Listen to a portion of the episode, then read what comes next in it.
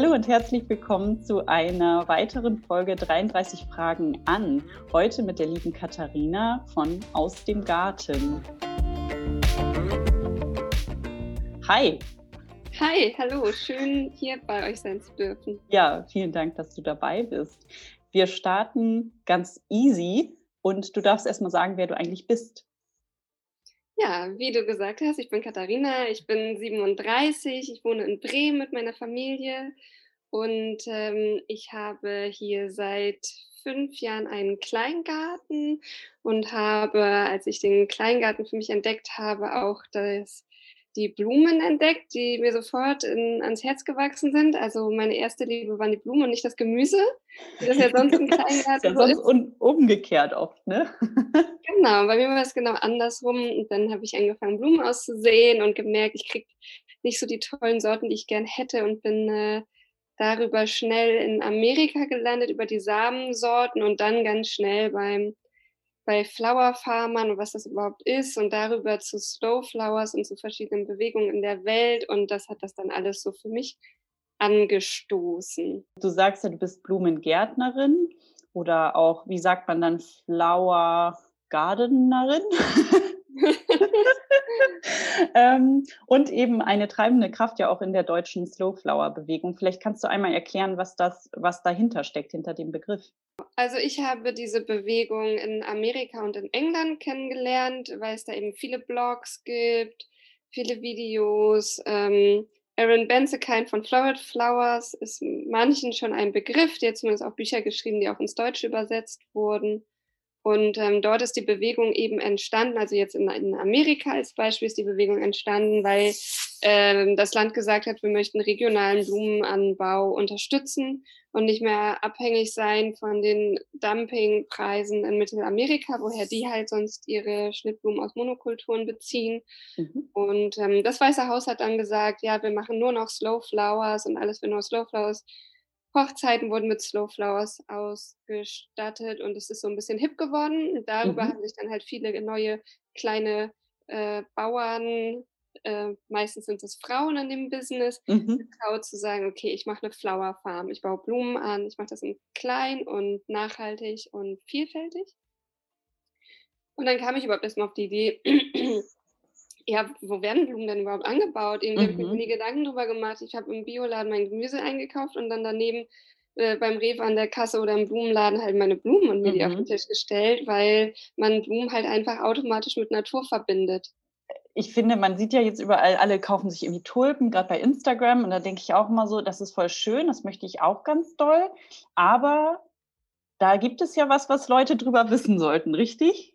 Ja, auf jeden Fall. Also die Tulpen, wobei jetzt gerade ändert sich das. Also jetzt so langsam ähm, gibt es schon die ersten Tulpen auch in Deutschland aus dem Gewächshaus zum Beispiel von der Sonja Grimm, der Floralita, die auch bei uns der Flower Bewegung ist, die hat eine große Gärtnerei. Da gibt es jetzt die ersten Tulpen tatsächlich. Mhm. Aber äh, wenn die Leute anfangen, Tulpen zu kaufen und sie auf allen Zeitschriften sind, überall an der Kasse stehen, das war ja, das ging ja schon vor etwa vier Wochen los, dann kommen die Tulpen eben aus beheizten Gewächshäusern aus Holland und haben wirklich einen sehr großen CO2-Abdruck.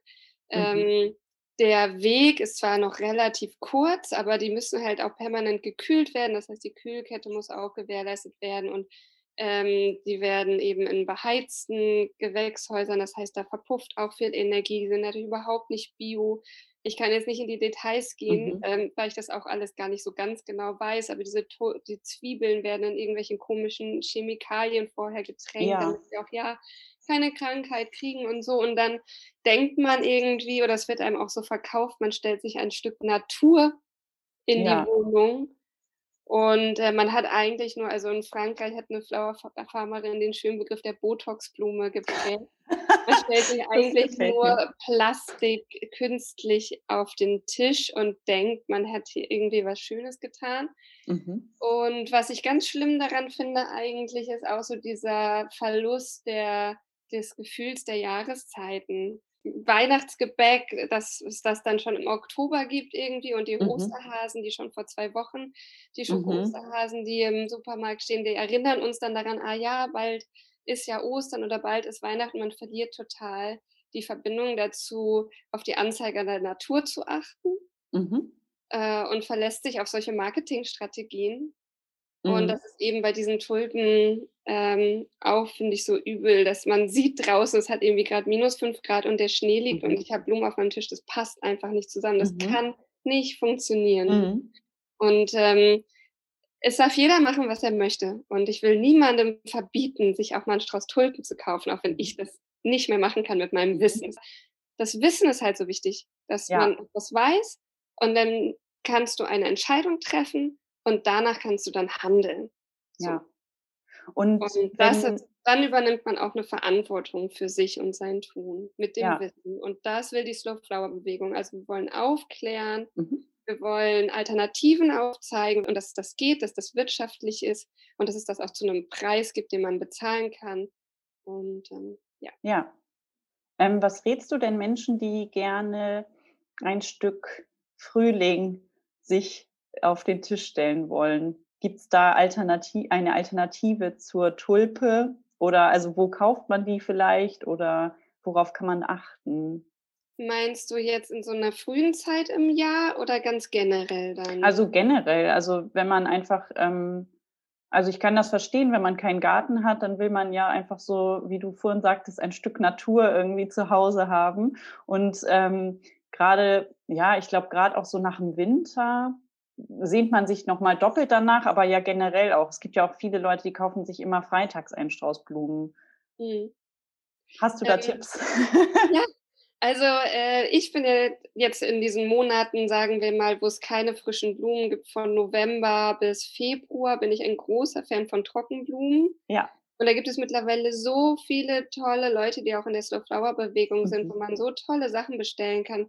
Ich habe hier einen großen Strauß stehen von der Nicole von Rox und Rose, der ist wirklich riesig und so bunt. Ich habe selbstgebundene Kränze.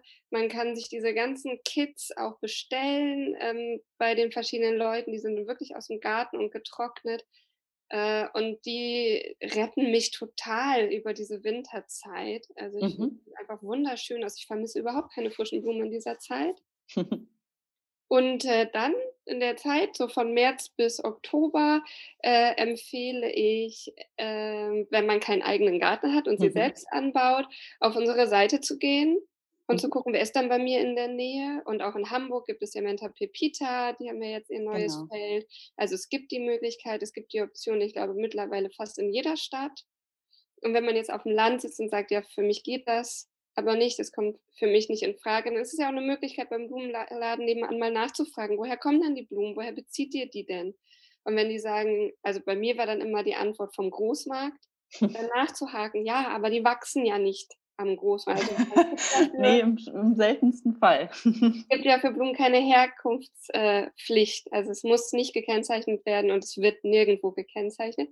Und deswegen wirklich nachzufragen und zu sagen, gut, wenn die Blumen aus Kenia kommen, ich möchte die nicht kaufen, können sie nicht was anderes anbieten? Können sie nicht vielleicht was bestellen, was aus Hamburg-Vierlanden kommt? Oder ja. es gibt ja auch äh, Blumenbauern, die halt in Monokultur und nicht Bio in Deutschland anbauen. Das ist immer noch besser als ähm, dann den langen Weg zu haben und ja, also nachzufragen. Ja, im Prinzip ist es ja, ich finde, es wirkt oder es wirkt auf einen so Außenstehenden oder so halb Außenstehenden ähm, so, als wäre so die Slowflower-Bewegung so ein bisschen das, was diese Bio-Bewegung so in den 70ern, 80ern war, ne? die Bio-Gemüsebewegung sozusagen. Kann man das vergleichen? Würdest du das vergleichen? Ja, ich finde, das kann man gut vergleichen. Vor allem auch, dass einem einerseits unglaublich viel positive Energie entgegenkommt. Mhm. Also 99 Prozent der Leute, denen ich das erzähle, die sagen, wow, ich habe noch nie darüber nachgedacht. Wie toll, danke, dass du mir das erzählt hast.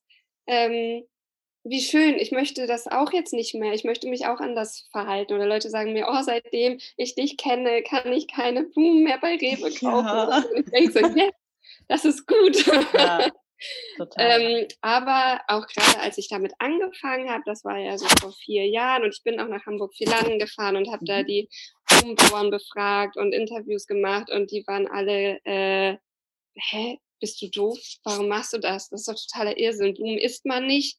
Die müssen nicht bio sein. Das ist doch mhm. alles viel zu teuer. Wir müssen billig produzieren. ähm, es gibt keine Alternative, das ist alles Traumtänzerei, komm mal Mhm. runter.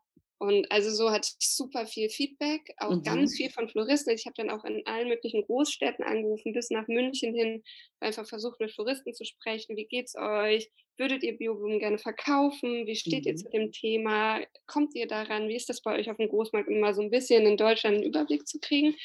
Und die meisten haben gesagt: „Ne, interessiert mich nicht, will ich nicht, ähm, Mhm. funktioniert sowieso nicht.“ Also, ich habe da wirklich viel viel Gegenwind dann auch bekommen und dachte aber also, es hat mich nur noch mehr gepusht, Mhm. weil ich's ja gesehen habe an den anderen Ländern, die's machen und auch Nicole von Rox und Rose, die macht das ja schon seit über 10 Jahren. Also, ich bin ja jetzt auch nicht die Erste, die da auf den Ja. Gedanken gekommen ist, überhaupt nicht. Ähm, oder auch in vom Hügel, die Margit in Österreich Mhm.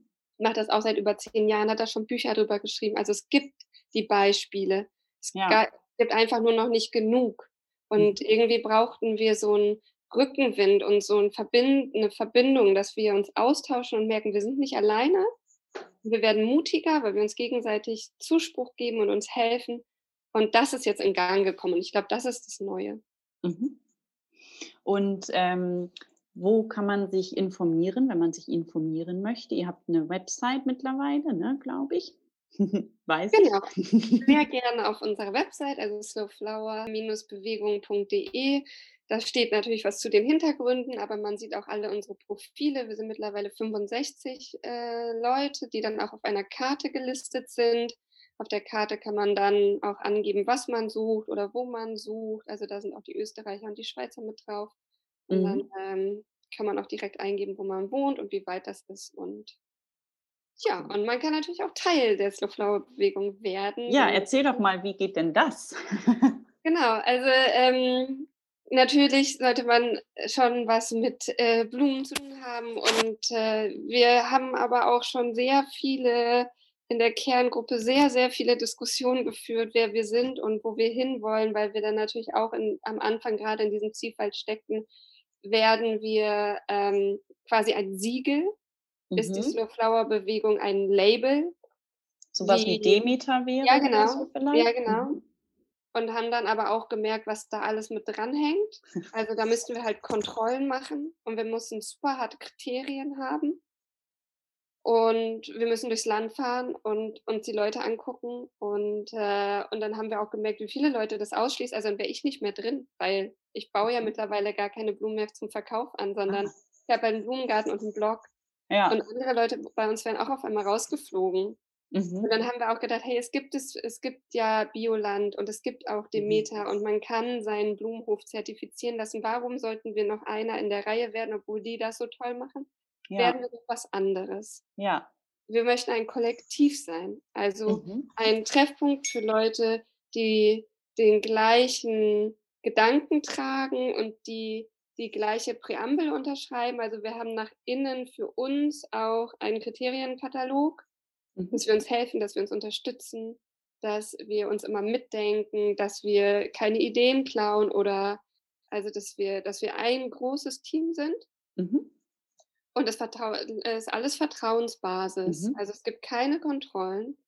Mhm. Ähm, man zahlt 50 € im Jahr. Aber wir arbeiten alle ehrenamtlich. Also, ich habe noch nie daran in irgendeiner Form irgendeinen Cent verdient, trotz stundenlanger Arbeiten, Ja. weil das uns allen Spaß macht und das ist nicht die Motivation dahinter. Mhm. Das Geld geht dann direkt in die Webseite, in Flyer, in unsere Ja. Treffen, also immer so, dass alle was davon haben. Mhm. Und, äh, ja, wenn man Mitglied werden möchte, ähm, muss man uns anschreiben, beziehungsweise den Arjen, der ist jetzt für die Kontakte Mhm. da, der steht aber auch auf der Webseite und dann kriegt man 'n PDF, da wird alles erklärt, wie das alles läuft und funktioniert. Und dann darf man an den Treffen, die zweimal im Jahr stattfinden, teilnehmen. Das rotiert dann immer. Letztes das letzte Mal war bei Massano in Berlin, weil die auch Ach, die cool. Räumlichkeiten dafür hatten. Und dann, äh, ist es 'n ganzes Wochenende, in dem es verschiedene Workshops gibt und aber auch Essen und Spaß und Quatschen und ja. Cool. Das heißt, es findet dann auch so 'n interner Austausch statt und ihr alle können ein bisschen voneinander lernen, was man so für Erfahrungen macht Ja, also neben den Treffen haben wir auch 'n E-Mail-Verteiler, Mhm. worüber wir ganz viel wir haben 'n Slack, äh, wo wir in Kontakt stehen. Und es gibt noch die Facebook-Gruppe, die mhm. allerdings nicht an eine Mitgliedschaft ge geknüpft ist. Also die heißt genauso Slow Flower Bewegung, mhm. aber die ist wirklich für alle, die sagen, ach, ich will mal da ein bisschen mitlesen, ich möchte gerne äh, in meinem Garten hier oder auf meinem Balkon das erste Mal ein paar Samen aussehen. Und da ist jeden Tag äh, reger Austausch. So. Mhm, Wunderbar. Dann lass mal ein bisschen noch über dich so als Blumengärtnerin sprechen. Das interessiert mich auch, so wie du da hingekommen bist. Und vielleicht fangen wir mal mit deiner m, hm, persönlichen Philosophie an, wie du so, wie du so gärtnerst. Ja, gerne. also ich bin ja, ich habe überhaupt keinen äh, professionellen Background. Mhm. Äh, wie gesagt, ich bin Grundschullehrerin und hatte einfach dann auf einmal diesen seit sechs Jahren leerstehenden Garten ohne Haus, ohne Strom, ohne Wasser, diese Parzelle. Und ich hatte so Bock und ich hatte so Lust. Und cool. ich weiß noch, wie ich da im Kleingarten stand und die meinten, ja, also wir haben nicht mehr so viele freie Gärten. Also den einen haben wir noch, aber den willst du dir gar nicht angucken. Ich so, doch! Yes. Und dann bin ich da über den Zaun geklettert und meinte, ich will den unbedingt, kann ich heute schon anfangen? Darf ich anfangen? Und die in dem Vorstand die haben alle nur den Kopf geschüttelt und gedacht, um Gottes Willen, endlich hat sich ein Dummer gefunden hier im Garten. Und da habe ich sofort gemerkt, was für mich Gärtnern ist, also gestaltete Natur. Also ich liebe es zu gestalten. Ich liebe mhm. es, Pläne zu machen, Wünsche zu haben, mir zu überlegen, wie könnte das denn sein? Und wo könnte denn die Hütte hin und wo könnte ein Weg lang und ein Beet? Und ich bin auch jedes Jahr wieder am Umschmeißen. Also wo Rasenfläche war, war auf einmal Beet, dann wurde sie wieder zu Rasenfläche, dann wurde woanders wieder ein Hochbeet gebaut, wieder abgebaut, es wurde eine Hütte gebaut, da steht jetzt schon wieder eine andere Hütte. Also ich, äh, mir macht das total Spaß, in so einem kleinen Rahmen mit so wenig Geldaufwand so kreativ sein zu können. Mhm. Der einzige Aufwand, der ist, ist es Zeit. Und ja. da es mir so viel Spaß macht, ist die Zeit auch kein ähm, negatives Kriterium ja. in dem Sinne. Im Gegenteil, also der Garten ist für mich auch wirklich der einzige Ort, wo ich die Zeit tatsächlich vergesse. Also dieser Klassiker, dieser Flow-Moment ähm, hatte ich nie so richtig, wusste ich mhm. nie so richtig, was damit gemeint ist. Und da war es echt so, dass ich äh, Hals über Kopf mich da irgendwo reingestürzt habe und irgendwann wieder rausgekrochen bin. Dann, oh, es ist dunkel. Äh, ach ja, ich habe ja Hunger. Oh, mein Handy. Oh, ein Anruf in Abwesenheit. Ah, ich sollte meine Tochter abholen. Ah. Und dann so, oh Gott, ich war sechs Stunden im Garten. Was? Ich Aber wollte doch cool. nur kurz die Tomaten gießen cool. oder so. Echt down the rabbit hole. ja, und ähm, das finde ich phänomenal, also das erleben zu dürfen, dass mhm. der Garten mir das schenkt. Und äh, ja, wie Gärtner ich. Also ich habe am Anfang sehr, sehr viel mit dem Kopf gegärtnert. Also ich habe mhm. wirklich Pläne gezeichnet, gelesen. Ich habe nur noch gelesen, ich habe nachts gelesen, ich habe mir Bücher gewünscht, Bücher bestellt, in England, mhm. in Amerika mit Zeitschriften abonniert und war so richtig nerdig. Mhm. Bin da total drin abgetaucht und habe mir Notizen gemacht und äh, Dateien angelegt und Bücher vollgeschrieben und fand das irgendwie total toll. Mhm. Alles. Ich habe dann ja auch beschlossen, ich werde Flowerfarmerin. Ich baue jetzt. Ja, ja, genau. Genau, habe irgendwie meinen ganzen Garten nur noch in rechteckigen Beeten angelegt mhm. und alles angebaut und äh, mir einen Marktstand hier bei uns auf dem größten Wochenmarkt organisiert in der Bio-Ecke und Hochzeiten und hier Restaurants beliefert mit essbaren Blüten und Tischdeko und und und und und und hatte so viel positives Feedback, dass ich auch immer weitergemacht habe und gerannt bin. Und irgendwann saß ich hier, das weiß ich noch, hier auf dem Sofa nachts und habe nur geheult. Oh nein. Weil ich so am Limit war und es irgendwie mal nicht richtig gemerkt habe, es so mhm. weggedrängt mhm. habe. Weil ich bin halt morgens vor der Schule im Garten.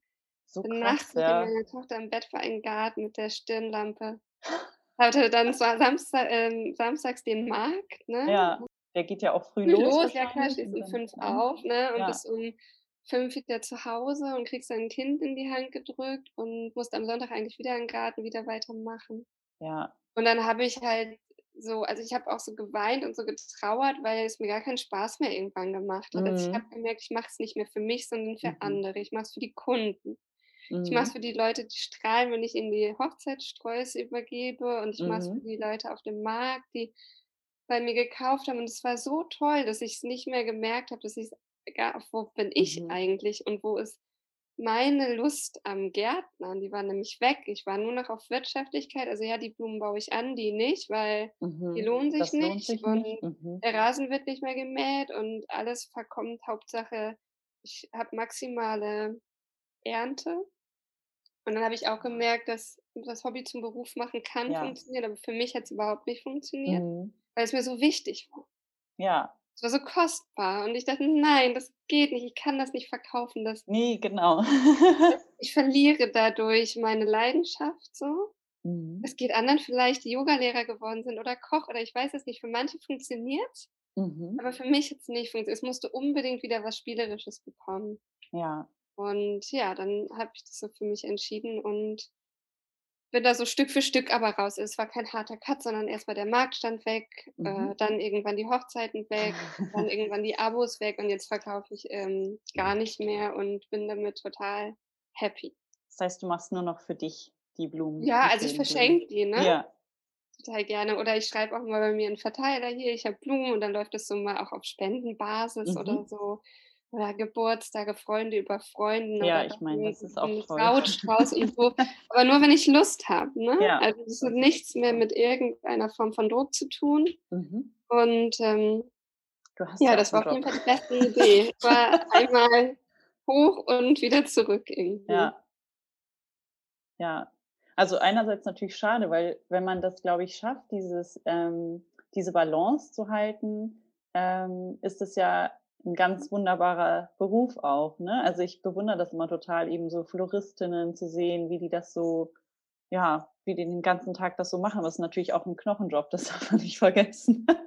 Das Ja, und vor als wenn man dann ja auch noch die Blumen selber anbaut, ne? Dann ist ja Ja, quasi das Ganze davor noch und danach und Genau, drumherum. man Blumenbauer heißt nicht umsonst Bauer. Also, man Ja. ist wirklich Bauer und als Bau Bauer hat man kein Wochenende, Genau. man hat keinen Urlaub, man fährt nicht in die Ferien, außer vielleicht mal im Dezember. Genau, wenn nichts los Hm, ist. man also, es ist halt wie mit Tieren oder wie mit Gemüse, d das gibt dann kei also, gibt keinen Aufschub, ne? Man Ja. muss dann hin und man muss dann gießen oder man muss dann ernten, sonst gehen die Sachen kaputt. Ja, Und das ist genau. dann halt richtig Geld. Und Klar. man man hat da echt, äh ja, also, es ist schon echt 'n krasser Druck. Also, es war für mich auch toll, das mal so da so reinzuschnuppern. Es Mhm. war kurz, aber schon intensiv. Und dadurch kann ich, glaube ich, auch viel mehr wertschätzen, was die anderen da alle machen. Also, Ja, Wahnsinn. absolut. Das ist nicht das Also romantische Bild, das man dann so Ne. bei Instagram sieht oder in den Genau. Zeitschriften. Das ist Hitze, das ist Kälte, das ist Ja. Regen, das ist Frust. Sachen gehen kaputt, Sachen sind ausgefallen und dann ist es aber halt auch 'ne wahnsinnige Freude, mit dieser Schönheit Ja, total. sich umgeben zu dürfen die ganze Zeit und mit so was Tollem sein Geld zu verdienen. Also, es ist, ähm ja, es ist toll, aber sau anstrengend. Ja, absolut. Uns ist das so 'n bisschen so gegangen, als wir angefangen haben, eben so mehr Gemüse auch zu machen. Da ist uns dann auch mal aufgefallen, ja, also, ne, wir haben vorher schon Bio gekauft, aber dann war uns auch noch mal doppelt klar, äh, warum das auch so viel Geld kostet und auch so viel Geld kosten muss, so viel mehr, ne, weil da einfach viel mehr Arbeit drinsteckt. Und eben, wenn man dann für andere gärtnern würde oder eben das anbauen würde, dann wäre man ja auch eher so, ähm, Gemüsebauer oder Landwirt oder Landwirtin. Und dann ist das ja ja, wirklich was 'ne ganz andere Nummer, ne? Ja, und mit dem Preis ist es ja auch so, mit was man es vergleicht. Also, es ist halt der faire Preis. Ja, genau. Das andere ist halt einfach Das andere ist halt. Dumping, ja. Es ist Also so billig, dass Ja. es also, ich finde da gar keine Worte für. Das sind Ja. Lebensmittel und oder Blumen sind für mich dann Kunst. Ja, Und genau. dann haben die 'n ganz fairen Preis. Die sind nicht zu teuer. Ja, So. absolut. Das andere ist einfach nur viel zu billig. Ja, man gewöhnt sich da leider schnell dran, ne, an Oder die Kosten stecken woanders, ne? Das Ja, ja, daran, genau, das sieht man nicht. Also, äh, man kann sich ja so 'ne Blumenfarm in Kenia mal angucken. Ich glaube, dann weiß man, wo wo gespart wird und warum es so Absolut. billig ist und auf welchen wessen Kosten das geht. Ja, total. Ja, da ich glaube, da ist noch viel, ähm, Aufklärungsarbeit zu tun. Ich glaube so, wir sind grad an 'nem Punkt, wo das so für, ähm, Gemüse zum Teil ist, für Tiere zum Teil, für Mode ja auch, aber, ähm, es sickert erst so langsam rein, glaube ich. Und ich glaube, so Blumen stehen mit am Ende, weil man eben dass die weinen nicht, wenn man sie schneidet. die erzählen die Geschichte nicht.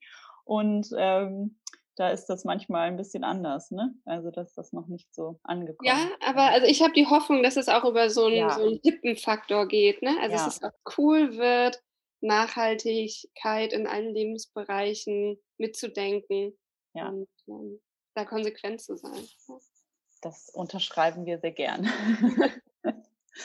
Hm, du hast einen Kleingarten hm, und bist da so völlig drin aufgegangen.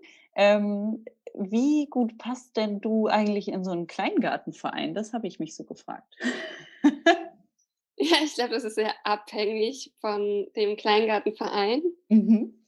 Äh, da passe ich in den Verein, in dem ich bin, leider nicht so wirklich gut rein. Oh. Aber das ist halt noch so ein bisschen alte Schule, ne? Also, mhm. es ändert sich ja gerade sehr viel. Ja, so, die total. Listen sind lang und alle, die 'n Kleingarten wollen, gehören eigentlich ja schon zu einer anderen Generation. Absolut. Aber der Vorstand und die Wegewarte und so weiter, das sind oft eben noch die vom anderen Schlag. Ja. Und das entspricht mir halt nicht. Also, ich möchte es bunt, ich möchte es wild.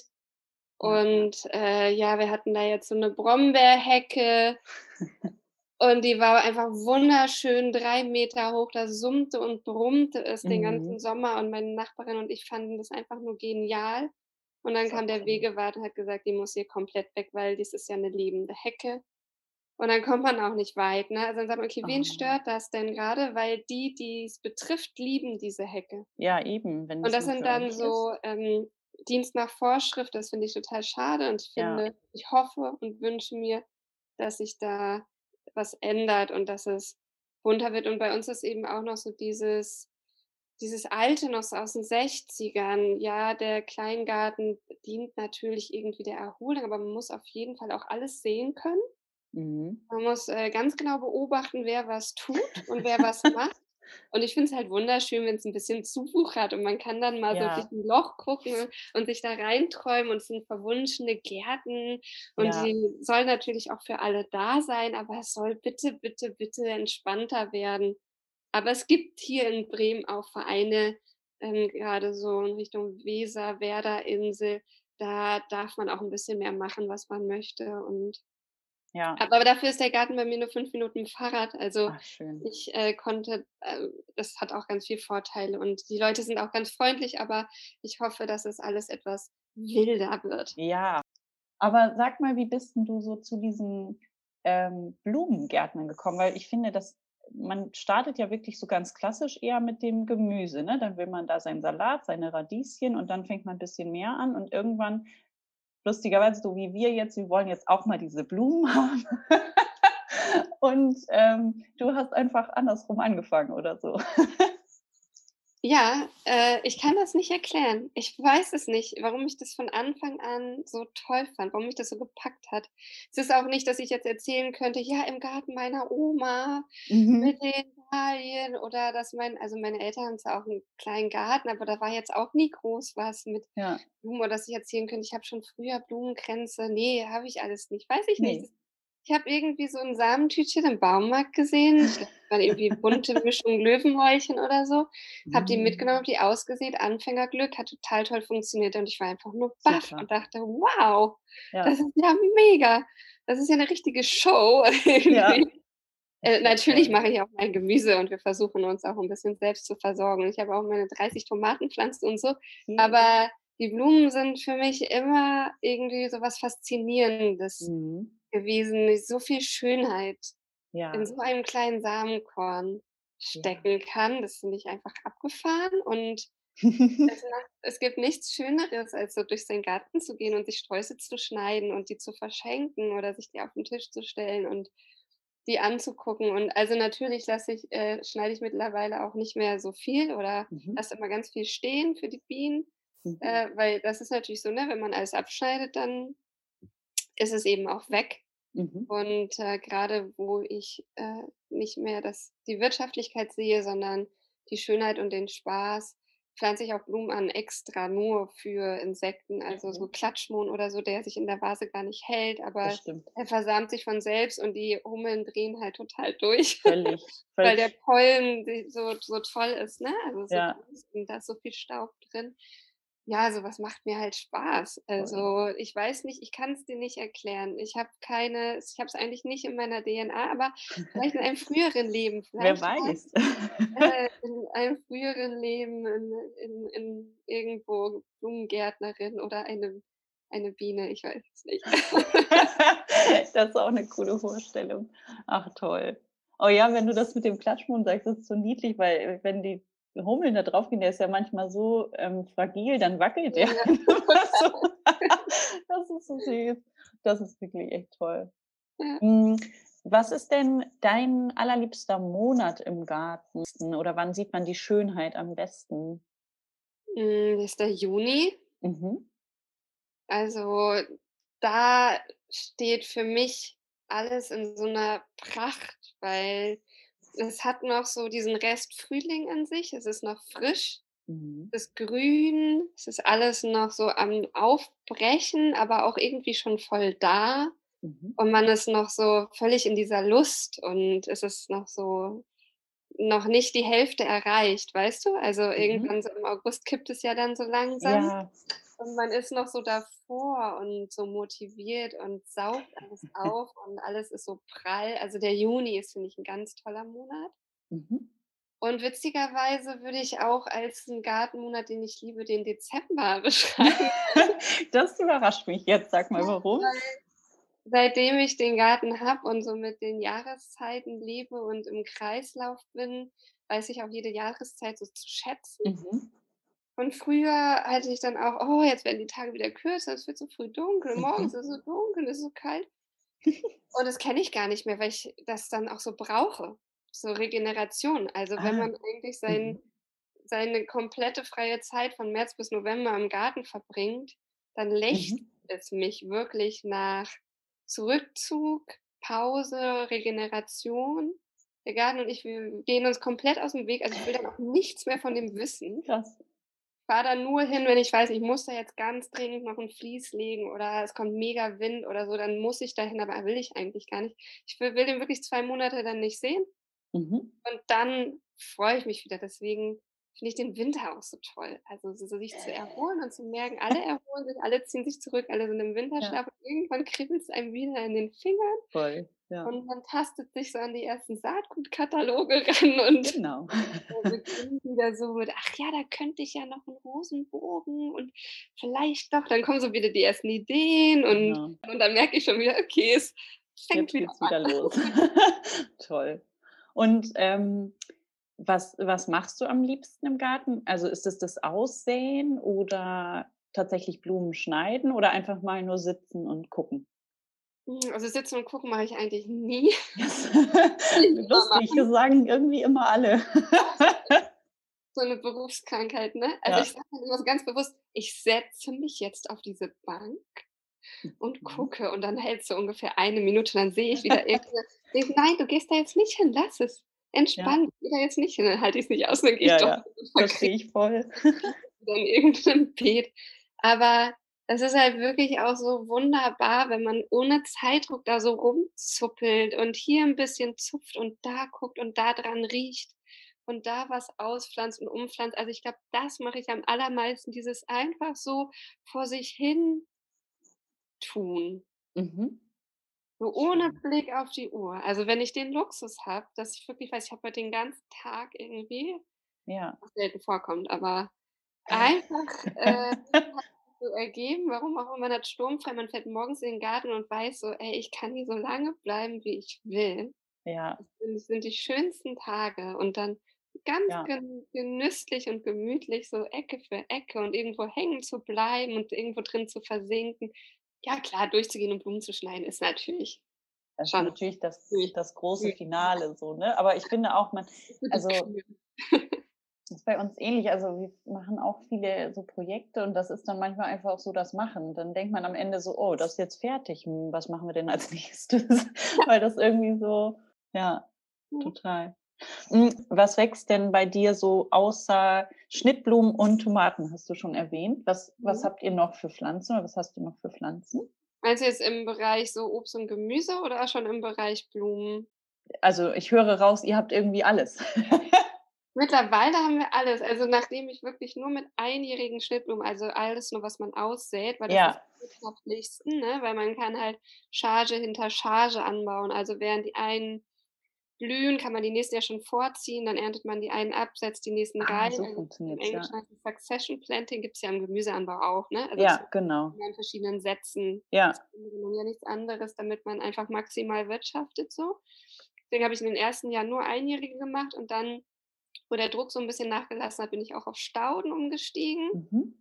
Habe da ganz viel für mich entdeckt. Rosen, wo Ja. ich immer dachte, die sind pink und hässlich, bin ich jetzt auch totaler Ah, Rosen-Fan toll. So alte Sorten und also das ist ja 'n Ja. Feld, ne, da kann man wieder 5 Jahre lang nur lesen.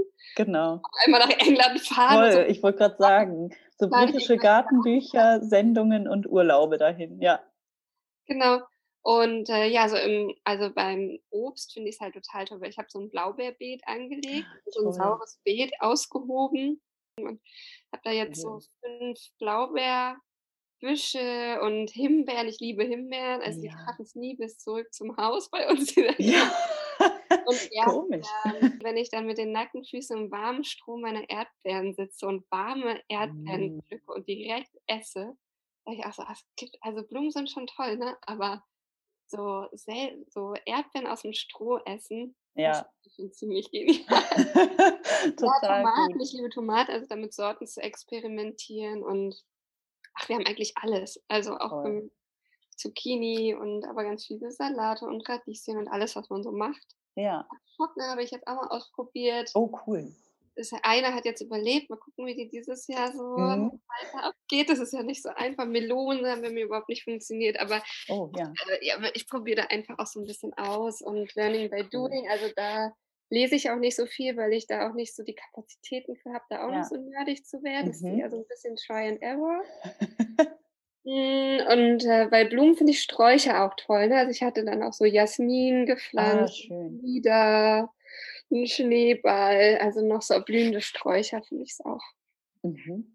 Toll. schön. Also, eigentlich alles. Ich habe auch 'n Eukalyptus, also irgendwie bin ich mit ich finde alles toll. Super. Das ist so witzig, weil das hätte ich, ähm, gar nicht so gedacht. Ähm, ich hätte eher gedacht, genau, du gehst eher so auf so schöne Sachen, aber jetzt das mit dem mit den Artischocken, die sind ja auch schön. Tomaten, finde ich, sind auch schön, aber eben so Beeren sind ja auch so eher relativ zurückhaltend, sage ich jetzt mal, in der Optik. Also, die Blüten Ja. sind toll, aber eben Ja, das überrascht mich schon, aber finde ich verstehe ich alles total. Ne, also da hat wirklich dieses, äh, Essen Essen aus'm Garten Ja.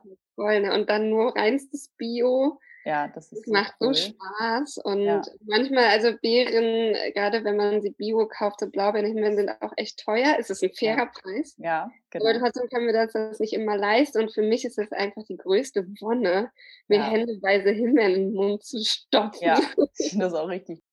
Das ist ja immer so 'ne klassische Frage. Welches sind deine 3 Lieblingsblumen? Mhm. Mhm. Da ich das in letzter Zeit öfters gefragt wurde, Mhm. kann ich das relativ schnell Sehr beantworten. gut. Ich mache das mal so im Jahresrhythmus. Es beginnt mit den Ranunkeln. Mhm. Ja, jetzt Ah. habe ich da so meine eigenen 2 großen Beete, Cool. was total Spaß macht, weil das auch so 'ne Luxusblume ist, finde ich. Toll. Und die selber zu haben, ist irgendwie total Ist toll. schon Deluxe. Cool. Dem entgegen steht meine 2. Lieblingsblume. Das ist nämlich man nennt ihn auch den Acker-Rittersporn. Also, da Aha. sind wir schon wieder bei was ganz anderem, nicht so künstlich wie die Ranunkeln, sondern eben so was, ähm, Wildes. Das ist, ähm, der der Rittersporn, der eben nicht die Staude ist, äh, wie das die Delphinium, Ja, sondern genau, eben, ähm, Consolidaris heißt der. Also, das Aha. ist eben der Einjährige, den man aussät. Mhm. Und da die Stauden bei mir im also, ich liebe Rittersporn Mhm. und ich habe immer schon oft Stauden gekauft und entweder wurden sie von den Schnecken total dezimiert oder sie sind im nächsten Jahr nicht wiedergekommen. Also, ich es hat noch nie irgendwas bei mir überlebt. Verrückt. Und ich war total frustriert und dann habe ich den entdeckt, dass es den ja auch einjährig gibt. Der sieht natürlich Ja. 'n bisschen anders aus, aber ich finde, der sieht wunderschön aus. Er ist noch 'n bisschen zierlicher und es gibt den eben auch in so schönen Blautönen. Ja. Ja, und meine dritte, äh, wie wahrscheinlich bei fast allen, sind dann die Dahlien, die dann das Ja. Jahr irgendwie dieses Feld von hinten aufrollen und dann wirklich noch mal, also, allem die Show stehlen. Und die sind natürlich wieder nicht so natürlich wie jetzt der Rittersport, aber ich bin dazu übergegangen, auch viele offene Dahlien mittlerweile anzubauen, Mhm. damit auch die Bienen was davon haben. Und ich finde Toll. es auch mittlerweile wirklich viel schöner als diese ich habe so begonnen mit so klassischen Balldahlien, ne? Die sehen ja Mhm. schon fast aus wie Plastik. Mhm. Diese ganz Pom-Pom-Dinger oder wie die genau, diese heißen? Pompon-Dahlien. Ich die sind bei mir irgendwie völlig durch.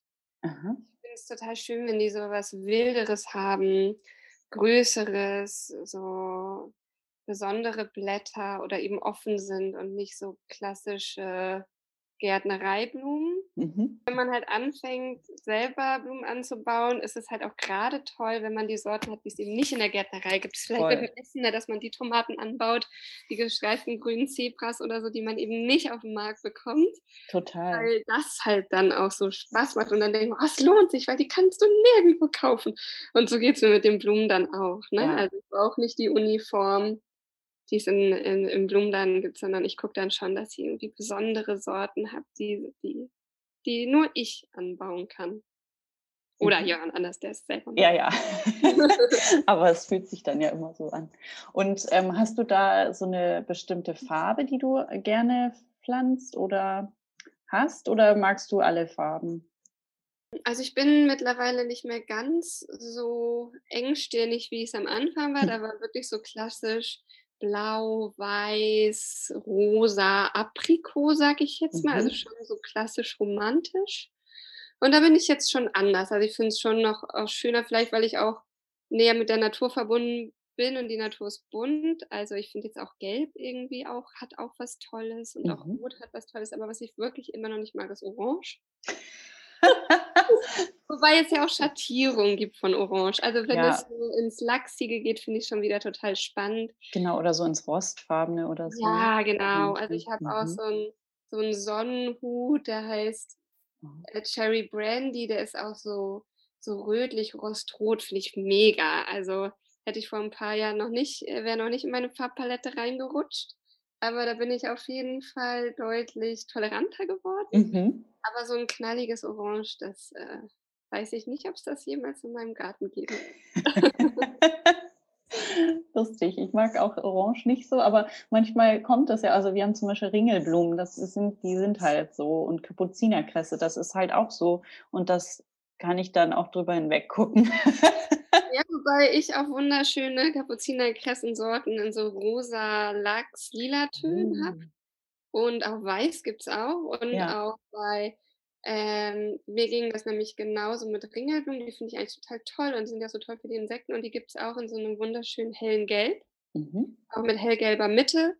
Da muss ich noch mal gucken. Wo kriegst du die her? Wo bestellst du deine dein Saatgut und deine, ähm Dahlien sind ja Knollen und Ranunkeln sind wie nennt man die, Krallen oder was? genau. Ja, Ja. ja, genau. Also, am Anfang habe ich immer in Amerika bestellt, Mhm. weil es eben auch die die Flower Farmer in Amerika gibt. Durch, äh, irgendwelche komischen Bestimmungen geht das jetzt seit ungefähr 1 1/2 Jahren nicht mehr. Man muss wahnsinnig viel Geld bezahlen für irgendwelche Ja. komischen Zertifikate, deswegen ist es nicht mehr, äh, lohnenswert. Das ist mega, mega schade. Ja. Und jetzt bestelle ich, ähm, bis der Brexit kam, bei Chiltern Seeds oder Mhm. auch Flowers of Distinction heißen die, glaube ich. Die haben beide ganz tolle Schnittblumensamen. So, das geht jetzt grad auch nicht mehr, aber da habe ich Hoffnung, dass die bis zum nächsten Jahr irgendwelche Lösungen finden. Ja. Und in Deutschland bestelle ich nur bei Keimzeit Saatgut heißen die. Da habe ich auch Ja. meine Blumen, glaube ich, bestellt. Das Toll. Problem ist ja immer, die haben super kleine Mengen. Also, Ja. ich eine Packung Wicken mit 10 Körnern. Das lohnt sich halt nicht, ne? Und Ja. dann in da oder vor allem in Amerika habe ich dann so Tausender Ja, Wahnsinn. bestellt. Ähm ja, und genau, Dahlien bestelle ich total gerne bei Köstritzer in Berlin. Mhm. Die, ähm, machen das direkt bei ihnen auf'm Feld und, äh, Mhm. die sind auch total nett und professionell und habe ich gute Erfahrungen gemacht. Cool.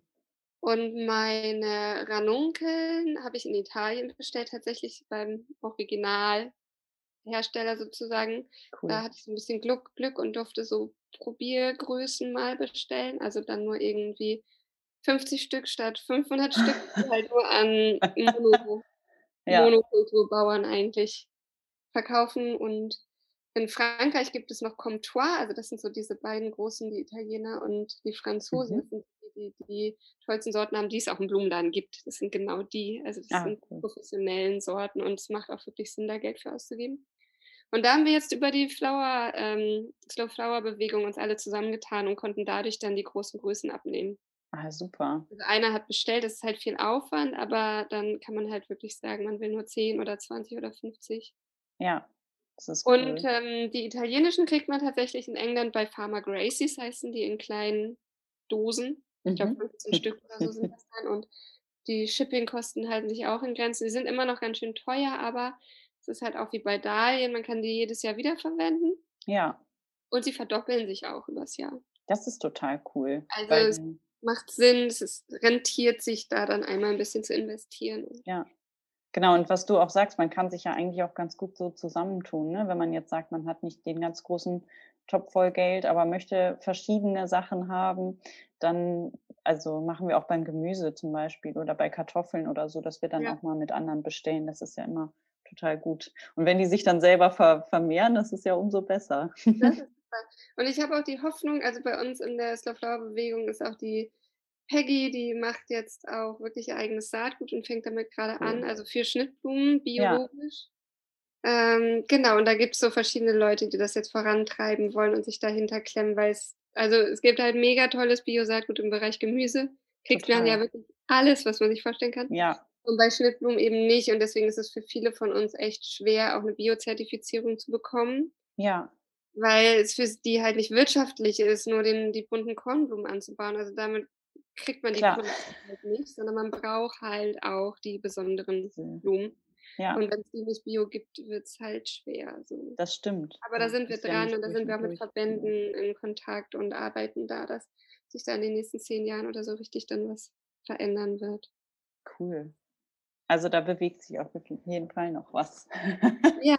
Ganz viel, glaube ich. Hm, was würdest du denn Anfängerinnen raten, die so ähm, Schnittblumen das erste Mal machen wollen? Frage für diverse Freundinnen. Ja, das wurde ich letztens auch gefragt. Und dann, wie gesagt, das ist ja so eine Mischung aus Kopf und Herz. Ne? Mhm. Also der Kopf ist erstmal, was möchte ich und was habe ich? Also wie viel Platz habe ich und was sind meine Wünsche? Und dann muss man das halt ein bisschen aufeinander abstimmen. Also ich würde immer sagen, so pro Quadratmeter lohnt sich zwei Sorten, aber nicht weniger, weil sonst hat man nachher auch zu wenig für einen schönen Strauß. Also wenn ich jetzt drei Quadratmeter habe, mhm. dann kann ich sechs Sorten anpflanzen. Und dann kommt halt so das Herz, ne? Also was finde ich schön und was möchte ich machen?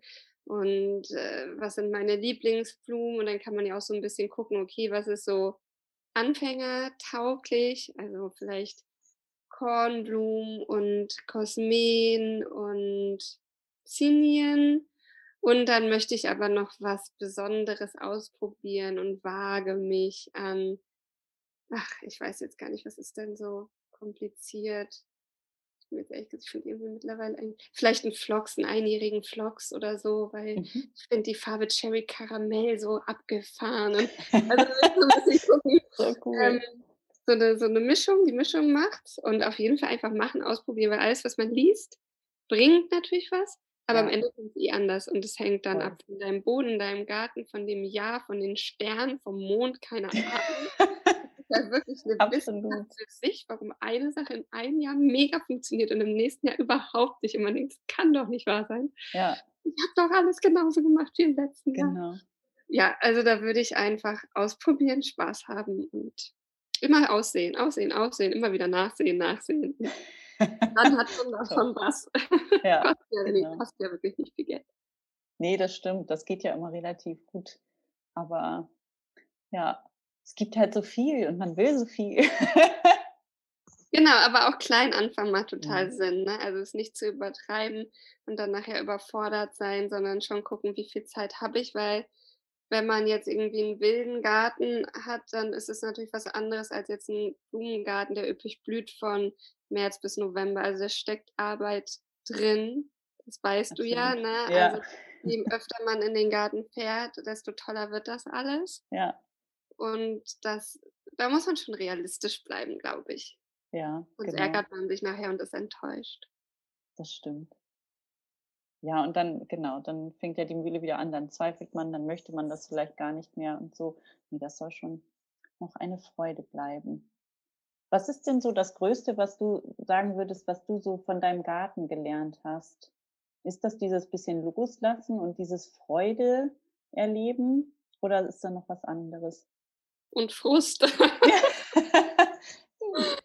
ähm, ja, also was äh, mich wirklich lehrt, jedes Jahr aufs Neue, weil ich bin da auch ganz schön dickköpfig, ist halt diese Kombination aus Geduld und Gelassenheit. Also ich habe das Gefühl, da wird man mit jedem Jahr entspannter. Und meine Nachbarin im Kleingarten, die Karin, die hat den Garten auch schon so lange und die geht immer mit einer Ruhe durch diesen Garten. Die hat da wirklich so fast Slow-Motion-mäßige Bewegungen. Stark. Und ich am Anfang, ich hatte so, ein englischer Flower Farmer hatte das umschrieben mit, er hat das Gefühl, er ist in einem Garten wie ein Feuerwehrmann und ständig brennt es irgendwo und er ist nur am Feuer löschen und rennt Mhm. und rennt und löscht und löscht und dann poppt es da wieder auf und da wieder auf und da wieder auf und da. Und so kam ich mir die ersten Jahre auch vor. Also wie so Mhm. kopflos stürzt dich in diesen Garten, ich das muss das machen, ich muss das machen, und oh Gott, das und oh Gott, das. Und dann Karin in ihrer zen-buddhistischen Ah, super Aura dann. Ich dachte mir, die lacht sich tot über mich in meiner Hektik. ja, Und das wird aber wirklich besser. Also ich werde ruhiger und ich halte es auch mal aus, wenn es nicht so läuft. Und wir fahren ja halt auch in Urlaub. Ja, Also wir fahren wirklich so erster Ferientag bis letzter Ferientag. Also es sind dann auch mega. mal sechs Wochen, weil wir so ein altes Wohnmobil haben und dann auch immer irgendwie weiter wegfahren. Und Cool. ähm, dann komme ich halt wieder und das ist halt echt immer, also am Anfang habe ich angefangen zu heulen. Mhm. Weil man sich nicht vorstellen kann. Also natürlich gab es dann die ein oder andere nette Freundin, Mama, Tante, Nachbarin, die sich darum gekümmert hat, aber die machen es natürlich nicht so wie ich. Nein. Und ich bin da halt dann auch sehr äh, perfektionistisch gewesen und das muss genau so und das muss genau so. Und ich Mhm. kam wieder und dachte, ach du Scheiße, was ist denn hier passiert? Und da komme ich mittlerweile wieder und denke, ach du Scheiße, aber der Urlaub war schön und es hat sich gelohnt. Und jetzt mache ich Schritt für Schritt und ganz gemütlich und gehe erstmal rum und gucke. Und was ich mir auch angewöhnt habe, wenn ich im Garten ankomme, ist erstmal so eine Runde zu gehen. Total. Machen wir auch mittlerweile Das immer. macht so Spaß und nicht gleich in diese in diesen Modus zu kommen. Mhm. Also oft bleibe bleib ich dann doch irgendwo hängen, weil Ja, ja, genau. Dann denkt man, oh, hier Aber mache ich kurz mal. ja, ganz kurz nur. Und dann so, oh nein. Aber es ist nicht mehr diese dieser Stressmoment ist irgendwie weg. Also, ich komme da echt rein und ich habe das nicht mehr und das habe ich total gelernt. Und da auch lockerer zu werden, so, ja, dann ist es halt nicht so, dann kommt's anders und ach, das wurde aufgefressen. Ja, dann wird's halt aufgefressen. Also, ich habe aber auch so tolle Leute kennengelernt, auch in der Permakultur sagt man ja auch, ne, ein Teil für mich und ein Teil für die Diebe. Also, man Genau. plant einfach mit ein, dass es andere, äh, Genießer gibt Alle essen mit. in in meinem Garten, ähm, sich auch freuen, wenn da was steht und Mhm. das ist irgendwie okay und das weiß man dann irgendwann schon und ja, also, ich wünsche mir da natürlich noch viel, viel mehr von. Ist Mhm. ein langer Weg. Mhm. Aber ich habe da auf jeden Fall schon meine Schritte gemacht, so. Toll. Und, ähm, wer ist außer deiner Nachbarin Karin, der Zen-Karin, noch so ein Vorbild für dich? Sind das die, die du anfangs schon erwähnt hast?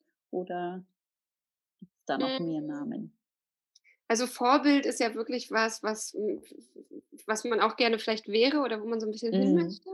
Und deswegen hat sich mein Blick da geändert. Also, ich Mhm. bewundere die Ah. großen Flower-Farmer eher für das, Mhm. was sie tun und habe da 'ne heilen Respekt. Aber sie sind nicht mehr Vorbilder, weil da will ich gar nicht mehr hin, so. Ja. Ähm ich habe gar kein Vorbild. Es gibt ganz viele Gärtner, die mich inspirieren. Charles Dowding ist halt auch so einer, Ja. ne? Von dem habe ich ganz früh mir die ganzen No-Dig-Vi Videos reingezogen, weil ich das Ja. halt für Blumengarten auch so 'n spannenden Mhm. Ansatz finde. Den den finde ich toll. Und es gibt also, ich liebe es ja auch bis in die Nächte rein, dann irgendwelche YouTube-Videos vom Market Gardener und also diese Ja. ganzen Gemüseleute, weil es da aus'm Blumenanbau eben nicht so viel gibt. Ja. Ah, die sind alle toll, aber es sind für mich keine Vorbilder, weil die haben ja Mhm. ganz andere Voraussetzungen und machen ganz andere Sachen. Also, ich pick mir immer so bei jedem was raus, was ich mir abgucke, was ich mitnehme Mhm. oder lese irgendwelche Bücher über Gärtnerinnen oder ja, oder auch dann irgendwelche Nachbarn und dann darf ich da mal durch den Garten gehen und dann erzählen die mir was über ihre Rosen. Das finde ich alles toll, aber so 'n wirkliches Vorbild habe ich da eigentlich nicht. Sind Mhm. alles so Inspirationsquellen. Mhm. Das ist vielleicht auch auch schön, ne, weil man sich ja auch 'n Stück von dann befreit, von diesem Druck vielleicht auch. Mhm. Schön. Das klingt schon, als wärst du auf einem sehr guten Weg Richtung Zen. Ja, ich arbeite daran, wäre ja wahrscheinlich der falsche Ja. Ausdruck, weil der Weg ja das Ziel. Genau. Ja, Ähm, genau. aber ich gehe diesen Weg, ja. Ja, genau. Gut, toll. Hm, wenn du jetzt mal überlegst, dein Garten wäre eine Pflanze und was wäre es dann für eine Pflanze? Es muss nicht deine Lieblingspflanze sein. Boah, jetzt bin ich überfragt. Ja, mein Garten hat unterschiedliche Räume. Mhm. Also, das finde ich immer total schön, wenn 'n Garten Räume hat. Ja. Also, es gibt erst 'ne große Wiese mit Apfelbäumen und dann geht man quasi in den. Teil so mit Anbau und Beeten. Deswegen ist das halt total schwer zu sagen, was für 'ne Pflanze weil der verändert sich auch ständig und der Mhm. wird auch an dem, was er mir gibt oder was er mir so schenkt, verändert er sich auch. Deswegen also, es ist kein Baum, weil dafür ist er auch zu unruhig und zu unstet. Und es ist irgendwie auch keine Blume, weil er wiederum auch so ganz erdige Teile hat. Vielleicht ist es am ehesten 'nen blühender Strauch, weil der das vielleicht so verbindet, so dieses Mhm. erdige, stetige, was mir immer ganz wichtig ist, aber eben auch so die Blüte und die Show Mhm. und, äh, das Scheinen. Ja, vielleicht ist es 'n Flieder. Cool. Die Frage, ich liebe die, weil die Leute ich habe die jetzt schon 'n paarmal gestellt und das ist wirklich super weil das immer ganz viel macht. Mhm. Ähm, genau, manche kommen sofort drauf und denken: „Ja, das ist ganz klar, das und das.“ Und bei manchen ist es echt so: „Hm, was ist mein Garten für mich?“ Genau, 'ne schöne Karotte. Ja. 'Ne Ja, Kartoffel. toll. Oder so. Genau, wunderbar. Cool, das freut mich. Wir machen jetzt noch mal ein paar, ähm, Entweder-oder-Entscheidungsfragen. Alles klar, habe ich noch Mal nie gemacht. gucken, wie einfach das ist. Ähm, also, wir starten ich glaube, es ist einfach für dich. Also, wir haben Stauden oder Sträucher oder Schnittblumen. Schnittblumen, würde ich dann sagen. Ja, okay. Ähm, und, ähm, Ranunkeln oder Dahlien? Dahlien. Ähm, äh, magst du eher altbewährtes oder auch neue Sorten, neue Farben? Beides, kann ich nicht entscheiden. Planst du lieber oder freestylst du dann auch? Plane lieber. Mhm. Und säst du grad bei deinen Schnittblumen so in Reihen oder eher, ähm, so bisschen wild durcheinander und so bouquetmäßig? In der Aussaat? Mhm. Eher in Gruppen. Mhm. Ah, okay. Also, ich kann Ähm auch mehr dazu sagen, aber ich dachte, bei Entweder-Oder sage ich jetzt nur die Antwort. jetzt ähm, das war schon die letzte Entweder-Oder-Frage, dann darfst du das das darfst du gern erklären. Ja, genau. Also, vom Reihenpflanzen bin ich weg, seitdem es ja nicht mehr wirtschaftlich sein muss. Mhm. Und, äh, Gruppen geben halt immer Struktur und Ruhe, ne? Also, wenn Mhm. man jetzt hier ein Löwenmäulchen hinsetzt und da 'n Löwenmäulchen hinsetzt, dann wird der ganze Garten total wuschig. Mhm. Und wenn man aber 10 weiße Löwenmäulchen hier hinsetzt und dann 10 bronzefarbene Löwenmäulchen dahin oder so, dann kriegt das alles so 'ne ja, so 'n so 'n Konzept Mhm. und so 'ne Ruhe und dann werden die die einjährigen Schnittblumen halt auch wie so zu Büsche. Also, dass man Mhm. so eher, äh, so größere Büsche hat und das finde ich immer ganz schön, weil mein Garten ist schon sehr bunt Mhm. und sehr voll und dann brauche ich irgendwie so 'ne so 'ne Ruhe und deswegen pflanze ich immer gerne also, ich mache auch nie Mischung. Ich würde Mhm. niemals jetzt bunte Mischung mit Löwenmäulchen aussehen. Also, ich pflanze immer ganz hart in Farben Ja. weil ich dann in im Garten halt die Möglichkeit habe, damit zu spielen und zu kombinieren. Das Ja. Cool. Ist ja dann so richtig designmäßig eigentlich, ne? ja, also so sieht es am Ende niemals aus, aber ja. in der Theorie wäre das so, ja. Auf deinem Plan ist das dann alles ganz ordentlich. cool. Hm, was steht denn bei dir aktuell ähm, so jetzt noch im Februar, Anfang März an? Was machst du dann? Ja, das ist die große Zeit der Aussaat. Ne? Also ich mhm. habe heute auch wieder ausgesät. Also es ist, äh, geht jetzt so richtig ab März dann richtig los. Mhm. Jetzt habe ich halt so Coolflowers ausgesät, also Löwenmäulchen, Levkojen und Wicken sind bei mir gerade schon am Start. Mhm. Und äh, im März geht es dann richtig los mit den ganzen Sommerblühern und so. Da mache ich meine Anzucht hier nebenan in einer Gärtnerei. Die haben ein bisschen Platz, da darf ich das machen.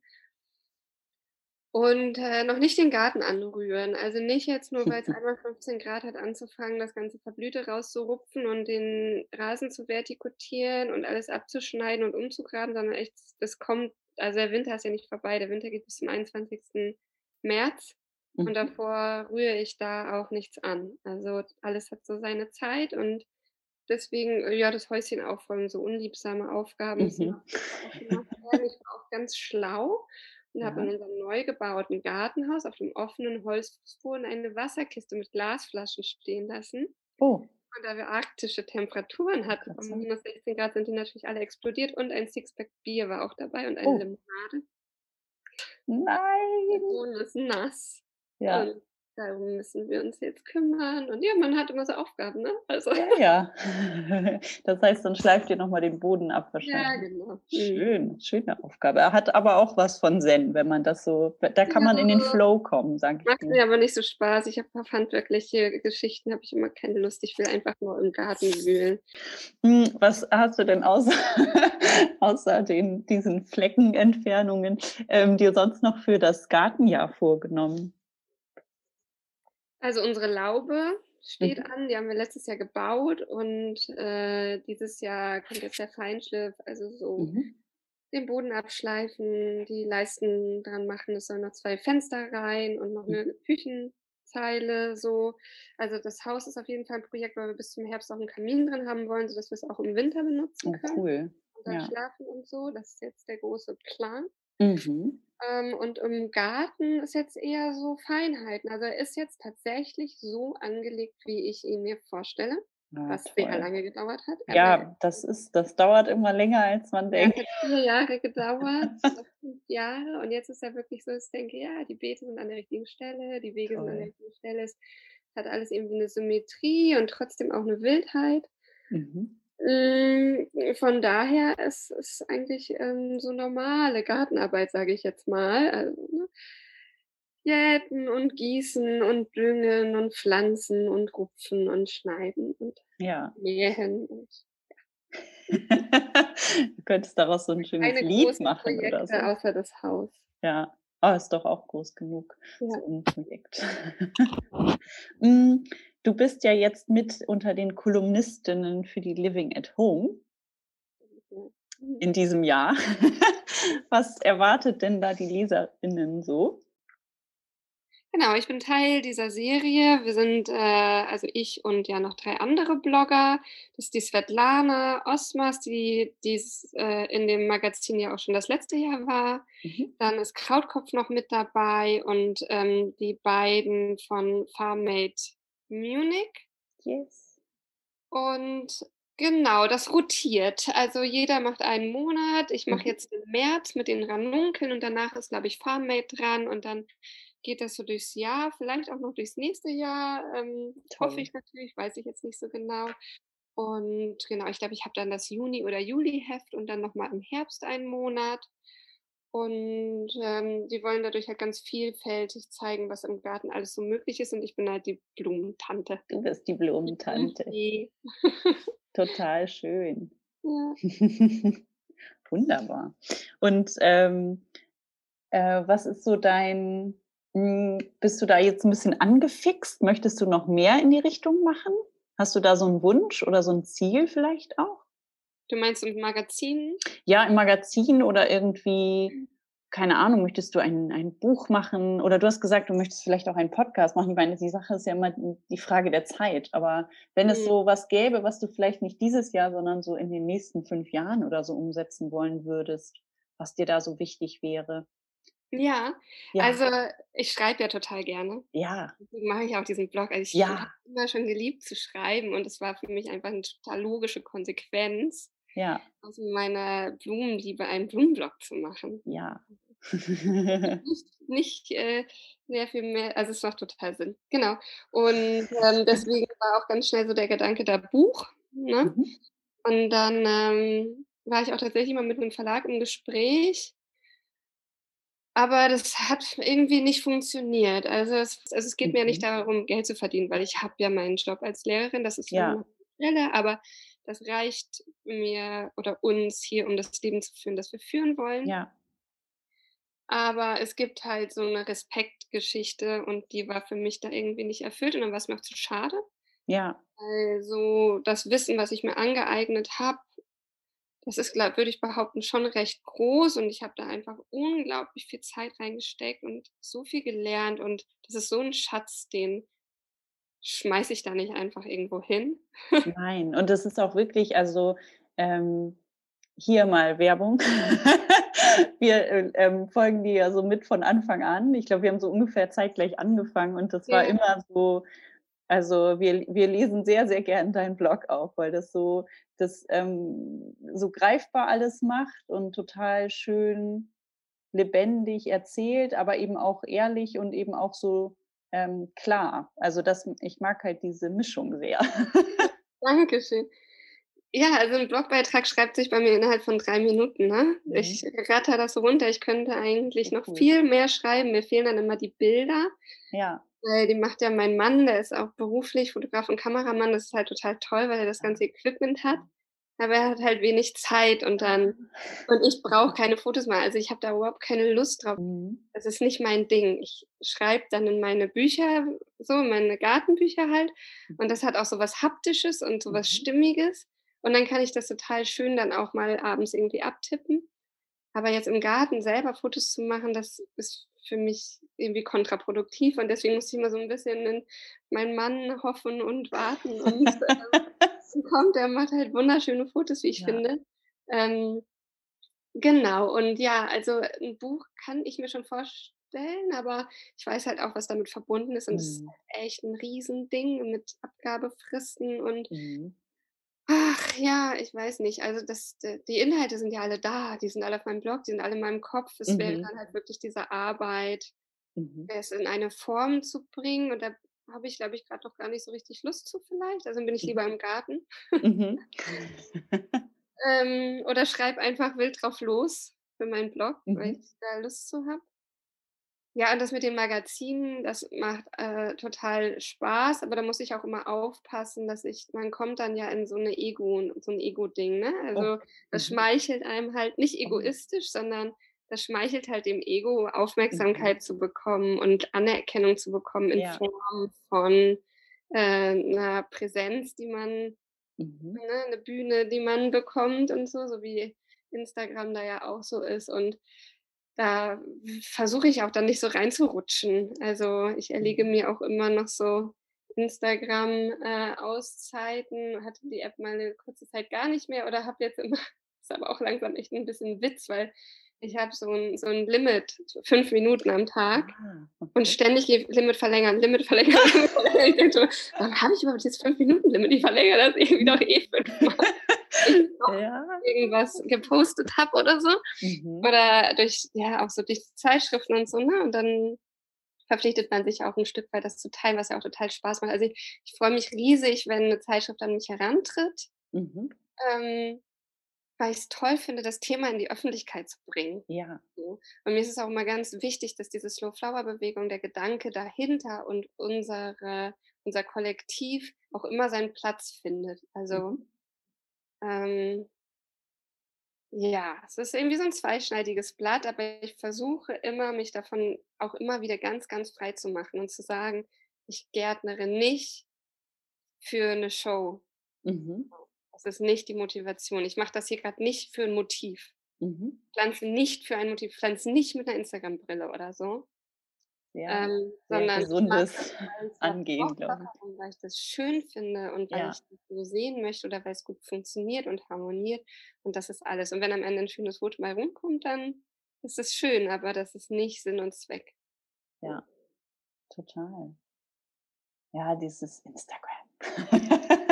aber umso schöner, dass es dann so Dinge gibt wie eben ja sowas wie die Slow Flower Bewegung, wo man dann auch weiß, okay, das ist ja auch wirklich hm, für eine gute Sache sozusagen. Ne? Das ist halt nicht nur, ähm, da steht ja nicht eben nur eine Person hinter oder so ein Account, sondern ja wirklich eine Gruppe. Du sagst kollektiv, total, total gut.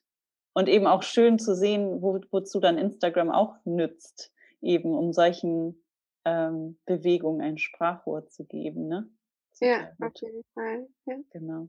Und was sind so, so abschließend betrachtet, wir sind ja mit der Slow Flower Bewegung eingestartet und ich würde jetzt auch damit schließen. Was sind denn so da deine Wünsche? Du hast es wahrscheinlich vorhin schon so ein bisschen angedeutet, aber vielleicht willst du es nochmal so im Großen zusammenfassen, was ihr erreichen möchtet oder wo die Reise hingeht mit eurem Kollektiv. Mhm, ja, dass es weitergeht, wie es jetzt angelaufen ist. Also, Mhm. dass wir immer mehr wachsen und wachsen und dass wir eben auch eine Präsenz bekommen in den Medien, dass immer mehr auf uns aufmerksam werden.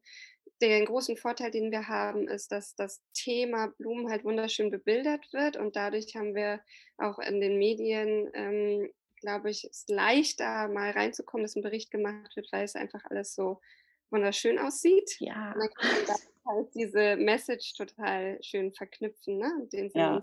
dahinter.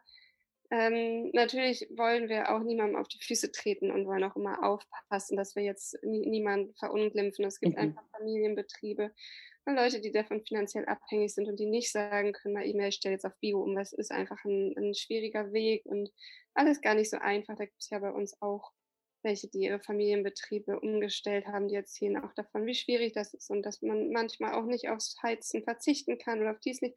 Es ist nicht alles nur gut oder böse und was mhm. uns halt oder mir vor allem wahnsinnig wichtig ist, ist einfach, dass die Leute darum wissen. Ja. Und mit diesem Wissen dann für sich eine bewusste Entscheidung treffen. Das habe ich ja zu Anfang gesagt. Das ist mein Ziel. Ich möchte, dass niemand mehr sagen kann, ich, ach, ich wusste das gar nicht. Ja. ja Genau, das ist es. Ich möchte, dass die Leute darum wissen und dass alle darüber schreiben. Und ähm, ja, das ist das. Und dann kann das jeder machen, was er möchte. Wundervoll. es sind ja kleine Schritte. Das ist ja auch sonst im restlichen nachhaltigen Leben so. Man, man muss ja das verändern, was man verändern kann und dann peu à peu und dann ähm, wird aus der Slow Flower Bewegung eine ganz große, glaube ich. Ja, und das spielt natürlich jetzt die, der Umweltwandel halt total Voll. rein. Ne? Also das ist ja alles jetzt äh, schon quasi vorgearbeitet und alles klar, wie wichtig der Artenerhalt ist und ja. die Vielfalt und die Böden und das Wasser und, und, und. Also es ist ja ein Riesenthema, das halt komplett auf Blumen zutrifft. Und ja, ja es macht nur Sinn, dass da auch äh, Vielfalt und Regionalität entsteht. Ja, absolut. Und Nachhaltigkeit, genau.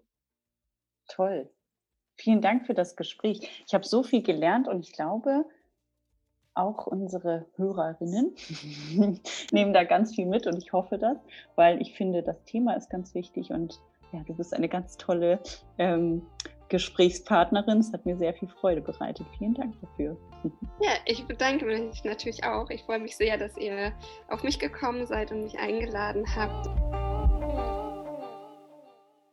Wenn ihr mehr über Katharina und ihre Blumenweisheiten erfahren wollt, dann findet ihr sie in diesem Internet unter aus-dem-garten.de oder auf Instagram unter aus-dem-garten und noch mehr zur Slow Flower Bewegung findet ihr unter slowflower-bewegung.de.